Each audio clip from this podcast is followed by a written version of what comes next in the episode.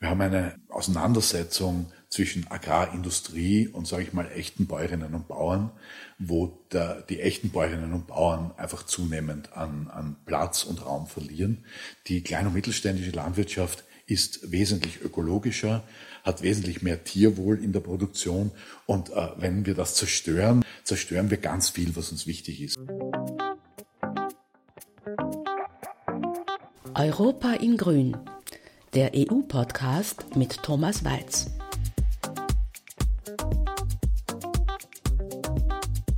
Hallo, Theresa Arietta begrüßt euch beim neuen Podcast mit dem grünen EU-Abgeordneten Thomas Walz. Hallo Tom. Hallo Theresa. Wir wollen hier ab jetzt regelmäßig Einblicke in deine Arbeit in Brüssel geben. Tom, was begeistert dich am EU-Parlament? Du hast ja da einen langen Weg zurückgelegt. Du kommst aus der Steiermark bist dort Biobauer. Da fragt man sich, was reizt jemanden, der offensichtlich doch sehr naturverbunden ist, äh, daran nach Brüssel zu gehen und dort in die Gesetzgebungsverfahren, in die Bürokratie einzutauchen. Das Parlament, das Europäische, ist eine Bürger-Bürgerinnenkammer äh, und, äh, und diese Funktion als Abgeordneter jene Menschen zu vertreten, die mir dieses Mandat verliehen oder geliehen haben, also mit ihrer Stimme. Äh, das macht mir auch einfach unheimlich Spaß, also für Umwelt einzutreten, für Menschenrechte einzutreten, für faire Bedingungen einzutreten, für ordentliche Besteuerung von internationalen Unternehmen.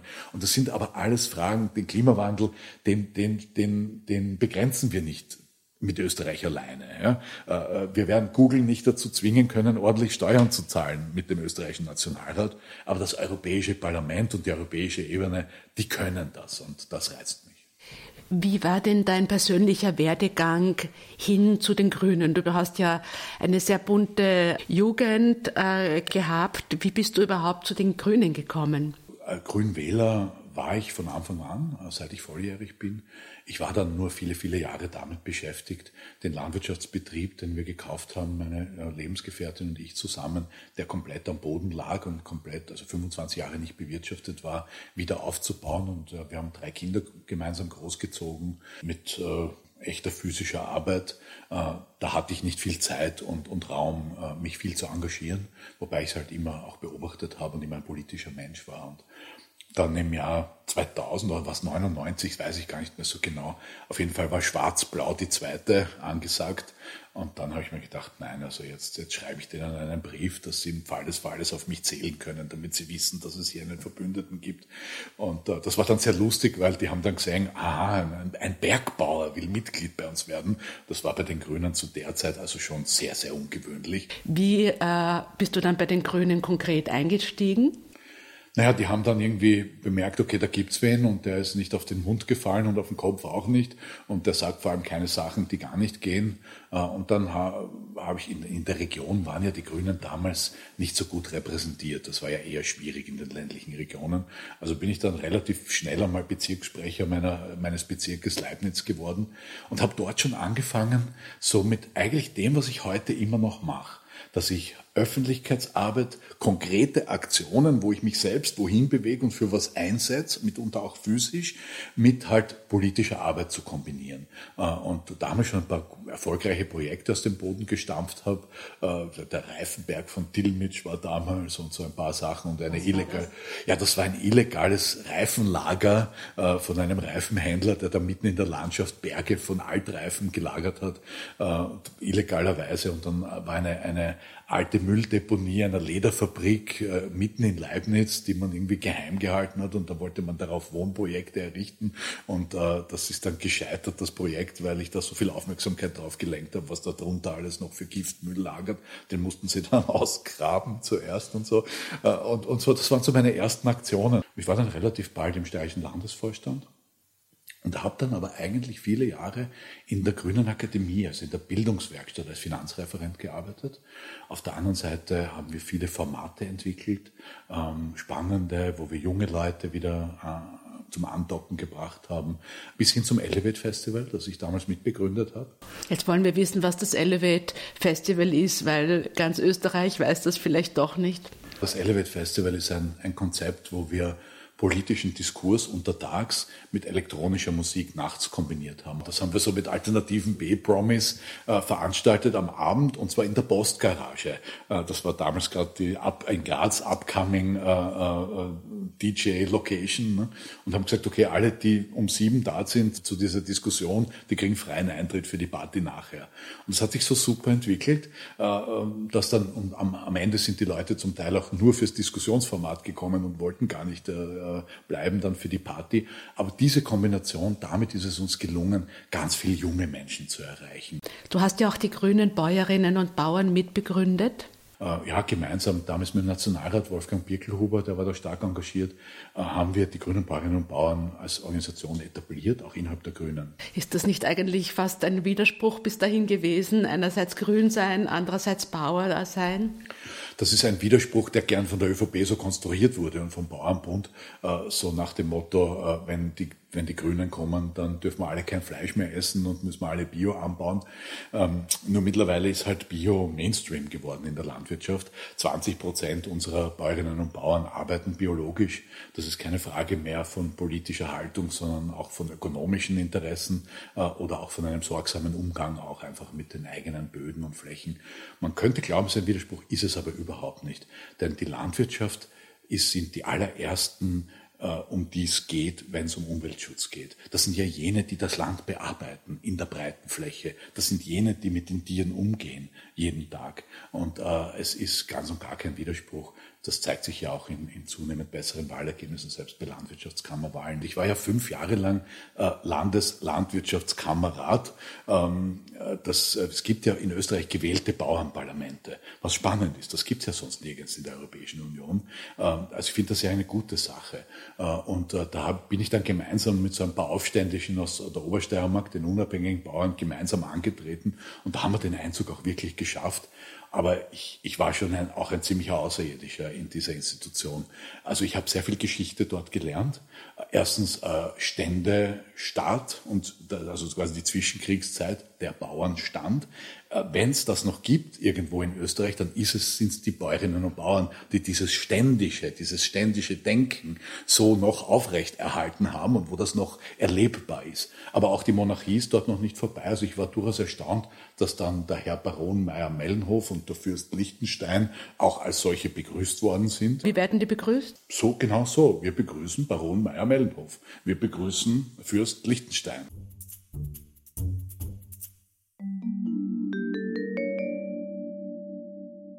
Ins EU-Parlament kam Thomas Weiz, nachdem Ulrike Lunacek ihr Mandat 2017 zurücklegte, um bei der österreichischen Nationalratswahl als Spitzenkandidatin anzutreten.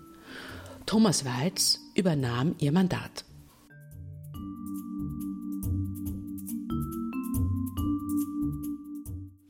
Was waren denn da so äh, in den letzten Jahren die äh, Themen, wo dir etwas besonders gut gelungen ist, wo, wo du, worauf du stolz bist? Da hast du gesagt, in der Ukraine, da hast du ja rund um einen ukrainischen Geflügelkonzert wahre Aufdeckerarbeit geleistet.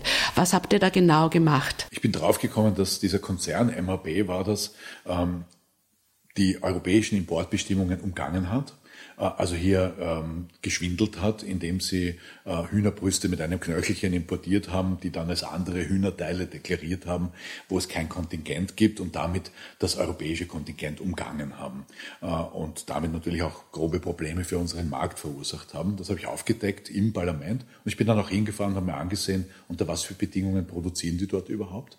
Ich bin auch darauf gekommen, dass dieses Unternehmen groß gefüttert wurde von europäischen Krediten, der, der Europäischen Investmentbank zum Beispiel, die eine EU-Institution ist.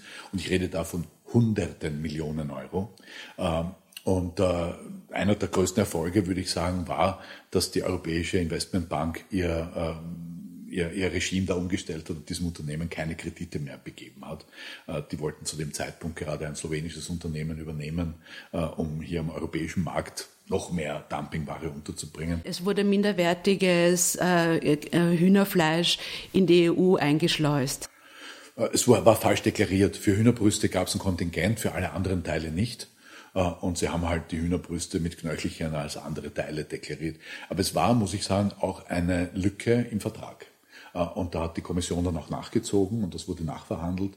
Die Lücke wurde geschlossen. Ja, dafür haben sie eine höhere Importquote bekommen. Also das war ein bisschen ein Pyrrhus-Sieg. Du bist ja sogar auch einmal verhaftet worden.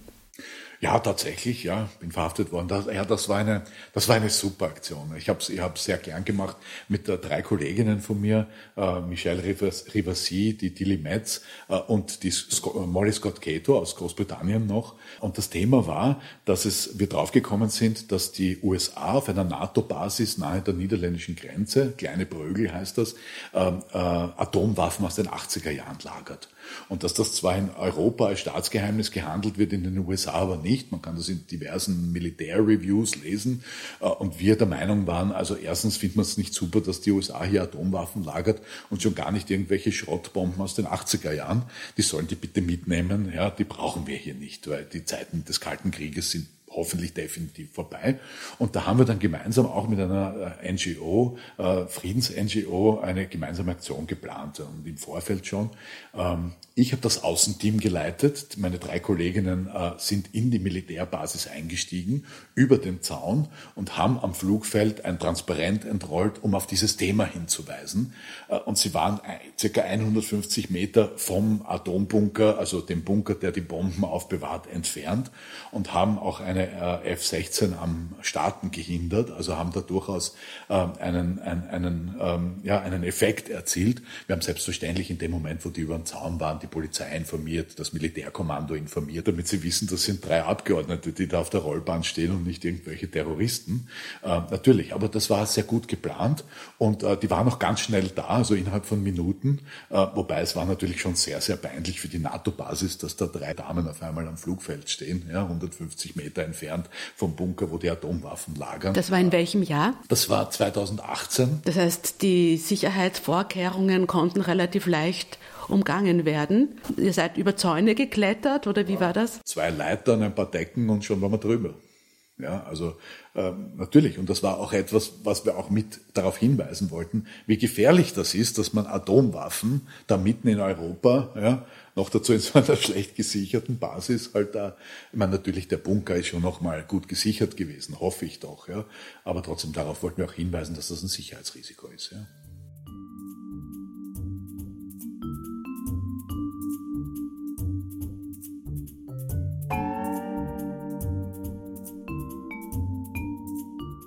Einer der Arbeitsschwerpunkte von Thomas Weiz war von Beginn an die GAP, die gemeinsame europäische Agrarpolitik, wo die Grünen sich für eine ökologische, kleinstrukturierte Landwirtschaft stark machen. Zum Beispiel, was bis jetzt gehalten hat, was immer noch im, in der europäischen Position ist, äh, ist die Limitierung von Förderungen. Wir haben damals 60.000 Euro verlangt, heute steht im, im Papier 100.000 Euro, aber dass es ein Maximum an Agrarförderungen pro Betrieb gibt, dass einfach niemand in Europa mehr als 100.000 Euro bekommt. Das war zum Beispiel einer der Erfolge. Warum ist das wichtig? Es gibt ja eben Betriebe, die äh, sehr hoch gefördert werden und gerade die kleineren Betriebe, die einen größeren größeren Aufwand in der Relation haben, die kriegen ja wenig. Das ist ja bekanntermaßen ein Problem. Wir haben eine, eine Auseinandersetzung zwischen Agrarindustrie und, sage ich mal, echten Bäuerinnen und Bauern, wo der, die echten Bäuerinnen und Bauern einfach zunehmend an, an Platz und Raum verlieren. Die kleine und mittelständische Landwirtschaft ist wesentlich ökologischer, sorgt für wesentlich mehr Biodiversität, hat wesentlich mehr Tierwohl in der Produktion, sorgt für wesentlich mehr Arbeitsplätze und hält den ländlichen Raum lebendig. Und äh, wenn wir das zerstören, wenn wir diese Art von Landwirtschaft zerstören, zerstören wir ganz viel, was uns wichtig ist äh, im, im Leben und auch was ökologisch wichtig ist. Und äh, aus dem Grund trete ich massiv gegen die Agrarindustrie auf. Und äh, man braucht ja nur in Österreich schauen, wenn ich in Österreich sage 100.000 Euro Maximalförderung, da schlagen alle die Hände über dem Kopf zusammen. Äh, die Durchschnittsförderung in Österreich liegt irgendwo bei 7.000 Euro pro Betrieb, also kilometerweit weg von 100.000. Allerdings ähm, große äh, Oligarchen Oligarchen in Ungarn, in Tschechien bekommen Millionenförderungen für ihre agrarindustriellen Projekte. Das geht so weit, dass internationale Finanzinvestoren in Land investieren, in Rumänien zum Beispiel, und das, was sie sonst an Zinsen vom Kapitalmarkt bekommen würden, bekommen sie halt dann an öffentlichen, steuergeldfinanzierten Förderungen aus dem EU-Agrartopf. Und das, finde ich, ist die falsche Verwendung unserer Steuermittel. Und deshalb ist mir genau der Punkt so wichtig gewesen. Und da bin ich sehr stolz darauf, dass das immer noch drinnen ist. Stichwort Landgrabbing, das ist ja gerade im Osten auch ein Thema. Ja, großes Thema. Äh, zum Teil auch wegen noch fehlender äh, Grundbücher und fehlender Strukturen auch innerhalb der Verwaltungen zum Teil schlichtweg Korruption, äh, zum Teil ganz arg Freundelwirtschaft, äh, nur halt auf sehr hohem Niveau. In Ungarn zum Beispiel, also die zehn besten Freunde vom Herrn Orban äh, sind heute die zehn reichsten Menschen Ungarns, ja, obwohl der eine Kollege, der die zweitmeisten Agrarförderungen bekommt, eigentlich Elektrotechniker ist und mit Landwirtschaft nichts am Hut hat. Ja. Also das, ist, das sind hochkorrupte Systeme auch. Ähm, ja, also das ist, das ist tatsächlich ein, das ist ein Riesenproblem. Und, und wenn wir unsere bäuerliche Landwirtschaft irgendwie erhalten wollen, dann müssen wir das stoppen. Und diese Deckelung ist gelungen. Äh, das Europäische Parlament hat in den derzeit stattfindenden Verhandlungen mit Rat und Kommission diese Position aufrechterhalten. Das Problem ist nur, wenn ein Ministerpräsident Babiš zum Beispiel in Tschechien selbst der größte Agrarunternehmer des Landes ist und selbst zwischen 45 und 55 Millionen Euro jährlich an Agrarförderungen einstreift und der aber als Ministerpräsident oder sein Agrarminister quasi die Regierungsseite von Tschechien vertritt, dann wären die Verhandlungen schwierig. Äh, und ich bin schon sehr neugierig, ob wir das aufrechterhalten können. Äh, notwendig wäre es absolut. Die Öffentlichkeit hätte kein Verständnis dafür, wenn wir davon wieder abrücken. Und äh, auch da wiederum ist die Öffentlichkeit mein bester Verbündeter.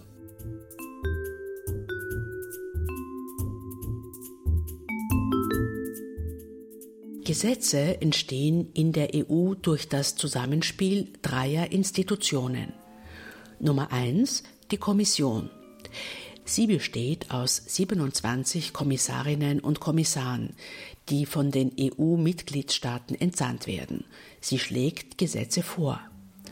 Nummer zwei das Europäische Parlament, derzeit 705 Abgeordnete. Nummer drei der Ministerrat, den die 27 Regierungschefinnen und Chefs der EU stellen.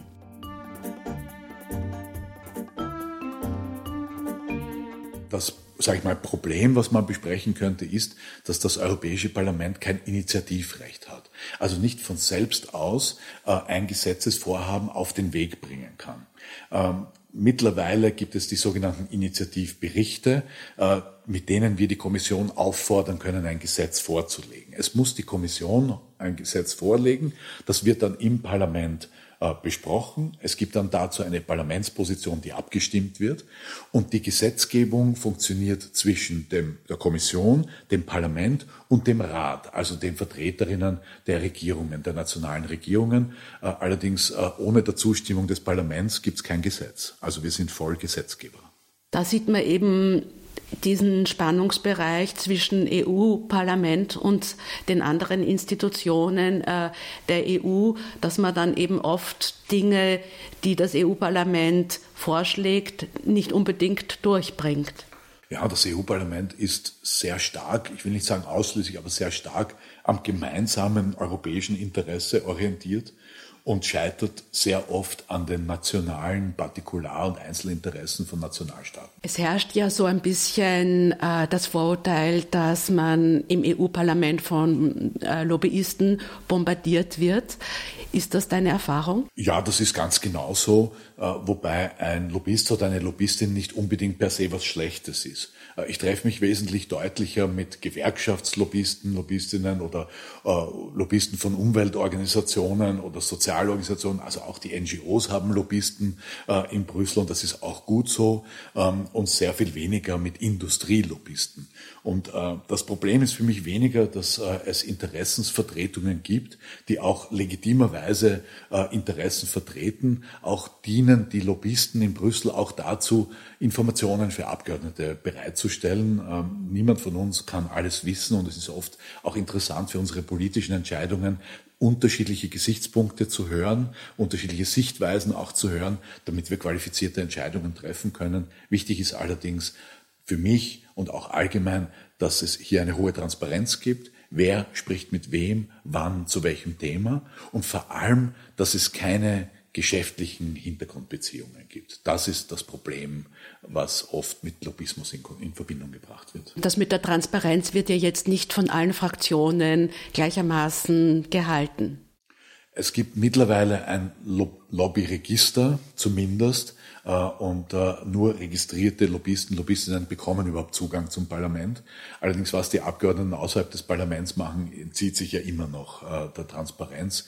Ich in meinem Fall veröffentliche jedes einzelne Treffen, egal ob das ein Meeting mit einem Lobbyisten von Bayer ist oder mit Greenpeace.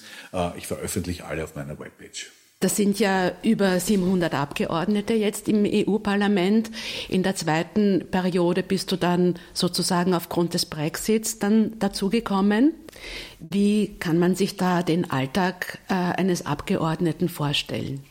Wenn nicht gerade Lockdown ist oder Covid-Krise, dann reise ich auch sehr viel.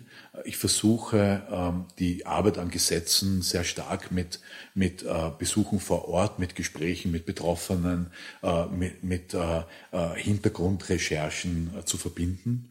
Auch mit Engagement für die Sache vor Ort, also zum Beispiel, wenn es um Umweltfragen geht ähm, und, und auch das stark Netzwerke bilden, auch mit der Zivilgesellschaft und diese stark einzubinden. Äh, ich habe sehr viele Ausschusssitzungen, wo ich dann in den Ausschüssen äh, zuhöre, Wortmeldungen äh, abgebe.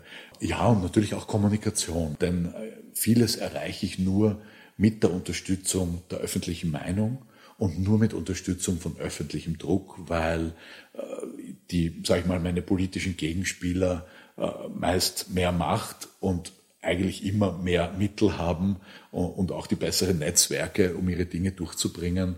Ähm, und äh, mein Netzwerk und meine, sage ich mal, das, was mich ermächtigt, ist, ist die Bevölkerung, die sich hinter ein Thema stellt. Ist ja auch interessant, dass die Regierung sich oft ähm, hier für eine Sache ähm, ausspricht und dann in Brüssel aber anders agiert im Unterschied zu, zu uns Grünen, die wir, die wir das, was wir fordern, dann auch tatsächlich ernst meinen und versuchen umzusetzen, ist das bei anderen Fraktionen leider sehr oft nicht so. Da wird, ein gutes Beispiel ist Mercosur im Moment. Ja. Angeblich ist die ÖVP gegen Mercosur. Ja, wenn man sich das Abstimmungsverhalten ihrer Abgeordneten im Europäischen Parlament anschaut, dann ist genau das Gegenteil der Fall. Äh, ja, die zwei Bauernbund-Abgeordneten stimmen auch wirklich gegen Mercosur mit uns, aber alle anderen ÖVP-Abgeordneten stimmen für Mercosur. Und zwar bei jeder Abstimmung, wo es wieder um das Thema geht. Und da wird der Bevölkerung dann schon oft Sand in die Augen gestreut. Was waren so, was sind deine schwierigsten Momente im EU-Parlament? Schwierige Momente sind es manchmal mit, mit Kollegen, Kolleginnen die Zusammenarbeit zu suchen, die ein Weltbild haben, das ich sehr stark ablehne. Also zum Beispiel mit Kollegen, Kolleginnen von der Freiheitlichen Fraktion. Aber nicht nur von uns, aber auch, auch äh, die heißen uh, Identity and Democracy, also ihre Gruppe uh, im Europäischen Parlament. Das ist für mich schwierig. Auf der einen Seite sage ich, ich bin ein, ein Demokrat und ich habe auch die Abstimmung oder die Stimmen von Menschen zu respektieren, die auch diese Leute gewählt haben für ihre Inhalte, ähm, auch wenn ich die Inhalte ablehne, aber äh, muss ich das respektieren, aber dann in der Zusammenarbeit ist das unheimlich schwierig. Nicht, nicht oft nicht nur wegen den politischen Meinungen, die sie vertreten, sondern weil, weil sie eigentlich dann am Verhandlungstisch gar keine Meinung vertreten, sondern eigentlich nur nach Möglichkeiten suchen, dich mit Schmutz zu bewerfen äh, und, und, und Kampagne zu machen und Propaganda zu machen. Also gar nicht an einer echten Arbeit interessiert sind, auch damit gar nicht daran interessiert sind, ihre Meinungen eigentlich wirklich in Gesetze zu gießen. Das sind schwierige Momente für mich. Ähm, und manchmal äh, im Moment sind auch schwierige Momente, äh, wenn ich dann die österreichische Regierungsarbeit äh, äh, mir morgens anschaue, äh, was da gerade Neues läuft, dann nicht äh, zum Mikrofon zu greifen oder zum, zur Tastatur zu greifen und äh, irgendwie äh, klare grüne Kante zu zeigen, sondern abzuwarten, dass meine Kolleginnen hier in Österreich das schaffen selber. Äh, das ist manchmal schwierig. Also wenn dann, wenn ich, wenn ich dann morgens sehe, dass äh, Kinder mit Polizeihunden von der Vega aus dem Bett geholt werden und irgendwo hin abgeschoben werden, wo sie überhaupt nicht zu Hause sind, das dann in der Früh stillzuhalten, das sind unheimlich schwierige Momente. Zurufe aus Brüssel sind nicht immer so gern gesehen. Nein, und es sind ja auch die, die, die Leute hier im Club äh, bemühen sich wahnsinnig, unsere grünen Ministerinnen machen super Arbeit und, und scheitern hier halt an den fehlenden Mehrheiten. Ne? Und ich weiß das und ich sehe auch im Hintergrund äh, auch die, die interne, ich gehöre ja den Parlamentsclub an, das heißt, ich sehe auch die interne Kommunikation, wie hart das auch ist für viele grüne Abgeordnete, da den, quasi den Koalitionspakt aufrechtzuerhalten. Und, und auch aus dem Grund ist es durchaus berechtigt, dass es nicht so willkommen ist, wenn dann die Zwischenrufe aus Brüssel kommen, äh, weil sie es bemühen bemühen sich eh wahnsinnig hier. Trotzdem ist manchmal schwer. Jetzt stecken wir mitten in der Corona-Krise. Wie ist es möglich, äh, unter diesen neuen Bedingungen zu arbeiten? Gerade du, der du immer äh, den Kontakt mit den Menschen suchst, dir fällt das wahrscheinlich besonders schwer. Ähm, bist du jetzt äh, meistens in, in deinem Bauernhof und arbeitest äh, von zu Hause aus oder ähm, kannst du nach Brüssel fahren? Wie, wie gelingt es euch, effizient zu arbeiten? Leider nur in eingeschränkter Art und Weise. Äh, klar, an einem bestimmten Punkt war klar, wir müssen die Arbeit aufrechterhalten, äh, weil es braucht uns, um die entsprechenden Gesetze auch abzustimmen und zuzustimmen, die notwendig sind, auch für die Krisenbewältigung. Ähm, viele Abgeordnete sind nicht in Brüssel selbst zugegen. Ähm, viele unserer Abgeordneten sind ja ähm, fast doppelt so alt wie ich. Nein, das übertreibe ich ein bisschen, aber der Altersdurchschnitt ist schon sehr hoch. Das heißt, viele unserer Abgeordneten sind in der gefährdeten Gruppe ganz weit oben anzusiedeln. Das heißt, es ist auch klug, dass nicht alle äh, sich im großen Plenarsaal treffen, 705 Leute in einem Raum. Ja, ähm, und vieles läuft online. Das ist aber ähm, eine, ein, sind eingeschränkte demokratische Prozesse. Wie funktioniert denn das mit den Übersetzungen? Es werden ja sehr viele Sprachen gesprochen. Wir haben einen Abgeordneten aus Litauen, den Bronis Rope, äh, so ein älterer Herr, aber ein guter Abgeordneter, äh, der spricht halt Litauisch und Russisch, ja, weil es ist ja noch nicht so lange her, dass die Teil der Sowjetunion waren. Ja. Also er spricht weder Englisch, Französisch noch Deutsch der hat ein halbes Jahr lang, war der völlig ausgeschlossen vom politischen Prozess, weil es nicht möglich war, online Litauisch zu übersetzen. Und er ist nicht ins Parlament gekommen, weil, wie gesagt, ein älterer Herr schon. Äh, also da gab es wirklich demokratiepolitische Defizite. Ähm, mittlerweile haben sie die technischen Plattformen so gut weiterentwickelt, dass es Übersetzung auch online gibt äh, zumindest zu einer gewissen Menge an Sprachen, also nicht alle Sprachen, aber da wird halt vorher abgefragt, welche Abgeordnete, welche Abgeordnete braucht Übersetzung und dass sie versuchen, damit zurechtzukommen. Es fehlt ja auch die Interaktion zwischen den Abgeordneten. Und ich brauche ja Mehrheiten für meine Vorschläge. Da muss ich ja reden mit meinen liberalen, sozialdemokratischen, konservativen Kollegen, Kolleginnen. Da geht es ja auch um den Kaffee zwischendurch, um das kleine Gespräch am Gang. Und das fällt völlig weg. Und äh, das ist, also es ist mühsam. Wir versuchen, den Betrieb bestmöglichst aufrechtzuerhalten. Ähm, aber es, es, gibt viele Überschneidungen von Ausschüssen, die dann gleichzeitig stattfinden, weil nicht alle Räume diese Internetanbindung im Parlament haben. Also es gibt ganz, ganz viele Schwierigkeiten, aber äh, wir versuchen unser Bestes. Du hast vorher von diesen, äh, von der zwischenmenschlichen Ebene, von den kleinen Gesprächen am Gang gesprochen. Ähm, wie sehr kann man auf diesen informellen Wegen Abgeordnete überzeugen? Gerade auf diesem informellen Weg kann man Abgeordnete überzeugen, weil ja das persönliche Gespräch viel mehr bringt als irgendein E-Mail, was ich schreibe. Ähm, es geht ja oft auch darum, Verständnis zu erzeugen für ein Problem. Ähm, äh, wie soll ein äh, spanischer Abgeordneter äh, verstehen, wa warum unsere Almbauern spezielle Probleme haben in der Landwirtschaft? Und das ist, äh, wenn ich ihm einen Text schicke von zwei Seiten, ist die Wahrscheinlichkeit, dass er oder sie das liest, wie gesagt, wir haben alle wahnsinnig viel Arbeit um die Ohren, sehr, sehr gering. Wenn ich aber aus meiner persönlichen Erfahrung erzählen kann, wie das auf meinem Betrieb so läuft und was das für mich bedeuten würde, wenn dieses Gesetz so oder so durchgeht, dann kann ich damit Empathie erzeugen, Verständnis erzeugen und meine Sichtweise rüberbringen. Also gerade das persönliche Gespräch ist wahnsinnig wichtig für unsere Arbeit. Wie viel Zeit äh, verbringt man denn normalerweise als äh, Abgeordneter in Brüssel und wie ist es jetzt? Üblicherweise bin ich zwei Wochen im Monat in Brüssel, eine Woche im Monat in Straßburg, wo ja eigentlich die Parlamentsabstimmungen stattfinden. Und eine Woche ist die sogenannte Green Week, wo ich entweder in Österreich unterwegs bin oder irgendwo in Europa. Äh, Im Moment äh, bin, ist Straßburg abgesagt. Ähm, wobei es steht auch immer wieder auf unserem Plan und wir lachen jedes Mal wieder, ne? weil es wird dann immer erst formal äh, zehn Tage vor der eigentlichen Sitzung abgesagt, wobei wir alle wissen, niemand fährt nach Straßburg im Moment aufgrund der Covid-Situation. Die Reisen nach Straßburg waren ja noch nie besonders beliebt. Nein, natürlich nicht, weil da, da fahren Dutzende von LKWs mit Akten hin und her.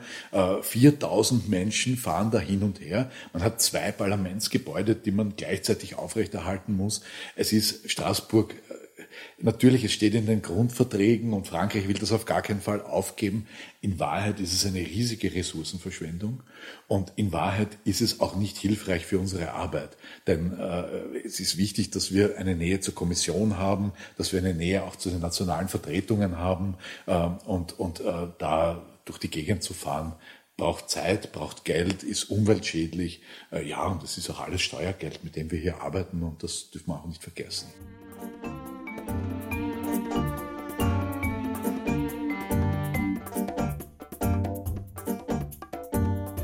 Nach dem Krieg entstanden die Vorläuferinstitutionen der EU in Straßburg. Bis heute sind andere EU-Institutionen wie der Europarat und der Europäische Gerichtshof dort ansässig. Der offizielle Sitz des Europäischen Parlaments ist also in Straßburg, aber EU-Kommission und EU-Rat befinden sich in Brüssel. Heute pendelt das Parlament. Jedes Monat finden in Straßburg viertägige Plenarsitzungen statt, aber Ausschüsse und Fraktionen tagen in Brüssel. Das verursacht laut Europäischem Rechnungshof Mehrkosten von mindestens 109 Millionen Euro jährlich.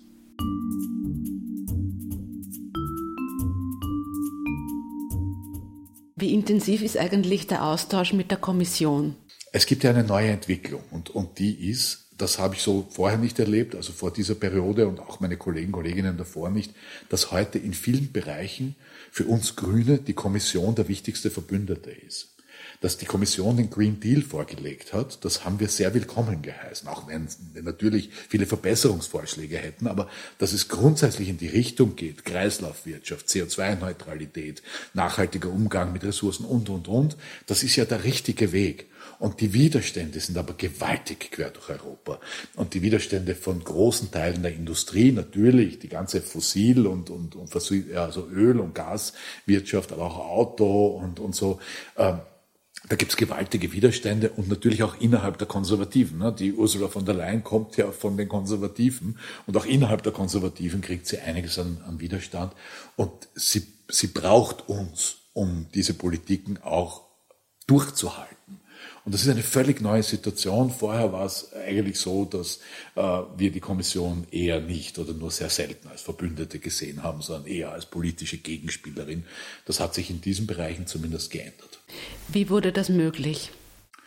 Das wurde möglich, äh, vielleicht, ähm, äh, ich, ich meine, es hat natürlich viele, viele, viele Aspekte und ist nicht einfach nur so leicht auf eine, eine Ursache zurückzuführen. Aber ich würde mal sagen, äh, Fridays for Future und Greta Thunberg waren die mächtigste politische Kraft des Jahres 18 und 19. Und ich meine tatsächlich, also mächtiger als äh, jede Fraktion im Europäischen Parlament, mächtiger wie jeder Regierungschef äh, in Europa oder Chefin, äh, die haben es geschafft, äh, die, die Dramatik und die Dringlichkeit der Bewältigung der Klimakrise in die Breite der Gesellschaft zu tragen und, und äh, der Gesellschaft auch begreiflich zu machen, wie, wie, dass es, dass es kein, keine Frage ist, ob wir was tun oder nicht, sondern dass wir dringend was tun müssen.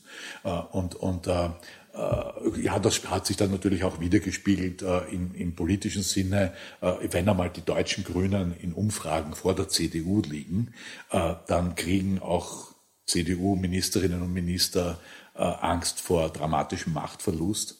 Ähm, und äh, das bewegt dann schon selbst auch die Sturköpfe innerhalb der Konservativen, ähm, die, die Inhalte und die Dringlichkeit äh, der Bekämpfung des Klimawandels halt aufzunehmen. Und äh, ja, also es hängt sehr viel damit zusammen. Jetzt kam Corona. Ähm, wie wirkt sich das auf die EU-Politik aus? Ähm, Stichwort Impfungen. Also werden die Nationalismen jetzt verstärkt? Die Europäische Union hat an sich keine Kompetenz in Gesundheitsfragen. Äh, und warum hat sie die nicht? Weil die Nationalstaaten diese Kompetenz nicht abgeben wollen. Und es hat sich jetzt gezeigt in dieser Krise, dass das ein Problem ist. Also nicht ein Problem, weil dann die EU-Kommission oder das Parlament zu wenig Macht hätte, sondern ein Problem, weil die Koordination in so einem Fall essentiell ist, um Menschenleben zu retten, aber auch um viel Steuergeld zu sparen. Und äh, dass, die, dass die Union gemeinsam Impfstoff für alle einkauft, ähm, ist ja, war ja kein Selbstverständnis, sondern wurde zugelassen von den Regierungschefs und Chefinnen aktiv, hat aber den europäischen Steuerzahlerinnen und Steuerzahlern Milliarden an Euros erspart, weil natürlich die Union in eine Verhandlungsmacht gemeinsam hat mit diesen großen Mengen an Ordern. Ähm, das hätte vielleicht Deutschland selber auch bekommen mit der Größe, vielleicht noch Frankreich, aber vor allem die ganzen kleineren und mittleren Staaten hätten deutlich mehr gezahlt, sieht man ja auch rundherum. Und äh, die Nationalismen, ja. Ähm, es ist ja die Auseinandersetzung in Europa ist ja zwischen mehr Subsidiarität, also quasi wir kochen uns auf der nationalen Ebene möglichst so viele Süppchen selber, wie nur irgendwie geht und nur das, was unbedingt auf der europäischen Ebene geregelt werden muss, das überlassen wir denen auch. Das ist sozusagen die nationalstaatliche äh, Perspektive gegen die Perspektive, die ich eher vertrete, dass ich sage, bitte arbeitet mal in allen Bereichen, wo das möglich und sinnvoll ist, doch möglichst eng zusammen innerhalb der Union. Dazu muss man aber dann auch Kompetenzen an die Union abgeben, beziehungsweise das Einstimmigkeitsprinzip in manchen Bereichen aufheben, weil wenn dann, ich weiß nicht, Zypern äh, äh mit seinem Veto die gesamte Europäische Union aufhält, dann haben wir ein Problem. Was sind für dich deine nächsten wichtigsten Arbeitsthemen? Im Moment äh, stecke ich äh, bis über den Kopf äh, in dem Tiertransportuntersuchungsausschuss. Ähm, da investieren wir sehr viel Zeit und sehr viel Arbeit. Es geht darum, äh, zu, zu untersuchen, ob die Tiertransportverordnung 1-2005 seitens der Europäischen Union von den Nationalstaaten eingehalten wird, kontrolliert wird und so weiter. Darüber machen wir auch einen eigenen Podcast. Ihr habt ja da, äh, derzeit läuft ja eine Kampagne, die auch von dir mit initiiert wurde. Ihr habt eine spannenden, einen spannenden Kurzfilm gedreht. Ja, dann die Handelsabkommen sind ein großes Thema für mich im Moment. Äh, Mercosur, aber auch das äh, äh Investment Agreement mit China äh, das ich sehr kritisch sehe, also diese internationalen Handelsfragen, äh, auch das in Kohärenz zu bringen mit äh, Klimafragen, mit Menschenrechtsfragen, was in vielen Bereichen heute so noch nicht getan wird. Hast du überhaupt noch Zeit, dich deinem Bauernhof zu widmen? Ähm, nein, wenig. Ich, die, an der Imkerei bin ich noch beteiligt. Ein bisschen Forstwirtschaft. Jetzt nächste Woche darf ich Holzarbeiten gehen nach Hause, da habe ich Green Week. Man hat gehört, dass du gerne Holz fällst. Naja, ich habe, ich habe einen Holzbetrieb äh, und, ähm, und ich habe meine Kinder großgezogen im Wesentlichen mit Holzwirtschaft. Äh, also ich habe auch ein kleines Sägewerk mit meinen slowenischen Nachbarn zusammen. Also ich habe meine Kinder großgezogen mit Dachstühlen und Carports und Terrassen und also Schnittholz im Wesentlichen. Äh, äh und, und also das, da, da komme ich her äh, und ich betreibe nachhaltige Forstwirtschaft äh, in einer sehr ökologischen, heute würde man sagen, Permakultursystem. Eigentlich heißt es Blenderwirtschaft, gibt es in Österreich schon ein paar hundert Jahre lang, also ist nicht unbedingt neu erfunden worden. Ähm, ja, also das, und das mag ich schon auch sehr gern. Ja, äh, und es geht noch ab in meiner Arbeit in Brüssel, so dieses, die körperliche Herausforderung mitunter. Ja, aber, aber meine Wälder sind in einem sehr, sehr guten Zustand und zum Glück ist ja bei Wäldern so, dass wenn man da mal fünf oder zehn Jahre nicht vorbeikommt, dann ist auch kein Schaden und die Bäume laufen ja nicht davon. Ähm, mit den Schafen und Hunden habe ich zum Glück nicht so viel zu tun. Äh, das, das äh, macht ähm, die, meine Partnerin, mit der ich den Hof begründet habe. Äh, und, und mit der Imkerei habe ich schon noch zu tun. Ähm, das mache ich auch sehr gerne am Wochenende, dann arbeiten an den Bienen, weil bei der Arbeit an den Bienen ähm, es im Kopf bei mir still wird. Weil ich arbeite ohne Schutz Äh, mittlerweile oft nur mit einem Gesichtsschutz, damit ich nicht bei Interviews dann vielleicht so aufgequollen daherkomme, äh, aber ansonsten mit T-Shirt und so weiter. Und es ist so, dass solange meine Aufmerksamkeit 100% bei den Bienen ist, sticht mich auch keine. In dem Moment, wo ich unaufmerksam werde, drücke ich irgendeinen irgendwo ran, dann habe ich einen Stich. Das ist so wie ein, so wie ein Zen-Stick, der sagt, du, bei der Sache bleiben, ja, nicht abschweifen. Und das genieße ich unheimlich, wenn dann einfach ja, die, durch die Konzentration Leere im Kopf äh, entsteht und nicht die hunderttausend politischen Dinge herumsurren. Ja, ähm, ja ich arbeite unheimlich gern mit meinen Bienen.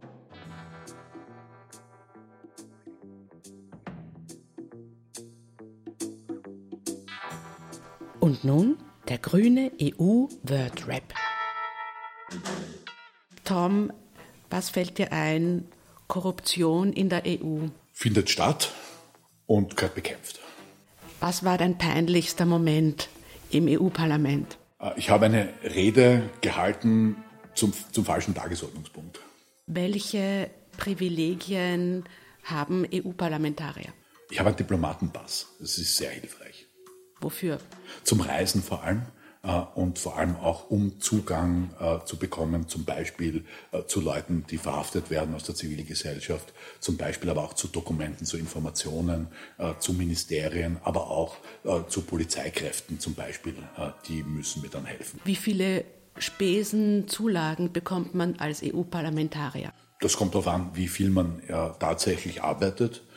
Es gibt ein sehr freundlich ausgestaltetes Taggeld die meisten Abgeordneten äh, verbraten es für riesige Hotelrechnungen. Ich nicht. Was war bisher dein größter Triumph? Mein größter Triumph war es, diesem ukrainischen Händlerunternehmen die Kreditlinie äh, abzudrehen. Wo bist du im Rahmen des EU-Parlaments in deiner Arbeit wirklich gescheitert? Scheitern gehört für mich zum Alltag.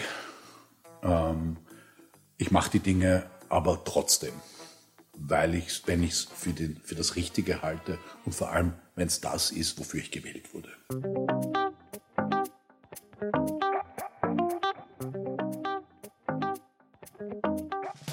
Das war die erste Folge des neuen Thomas Weiz EU-Podcasts. Wir hoffen, das Format gefällt euch. Gebt uns gerne Feedback und Kommentare. Toms E-Mail stellen wir in die Show Notes. Habt ihr Vorschläge und Anregungen für weitere Podcast-Folgen? Was interessiert euch rund um die EU? Wir freuen uns auf eure Antworten. Unseren Podcast findet ihr auf allen gängigen Podcast-Plattformen. Man kann ihn abonnieren und dort eine Bewertung schreiben. Danke fürs Zuhören, sagen Thomas Weiz und Teresa Arietta.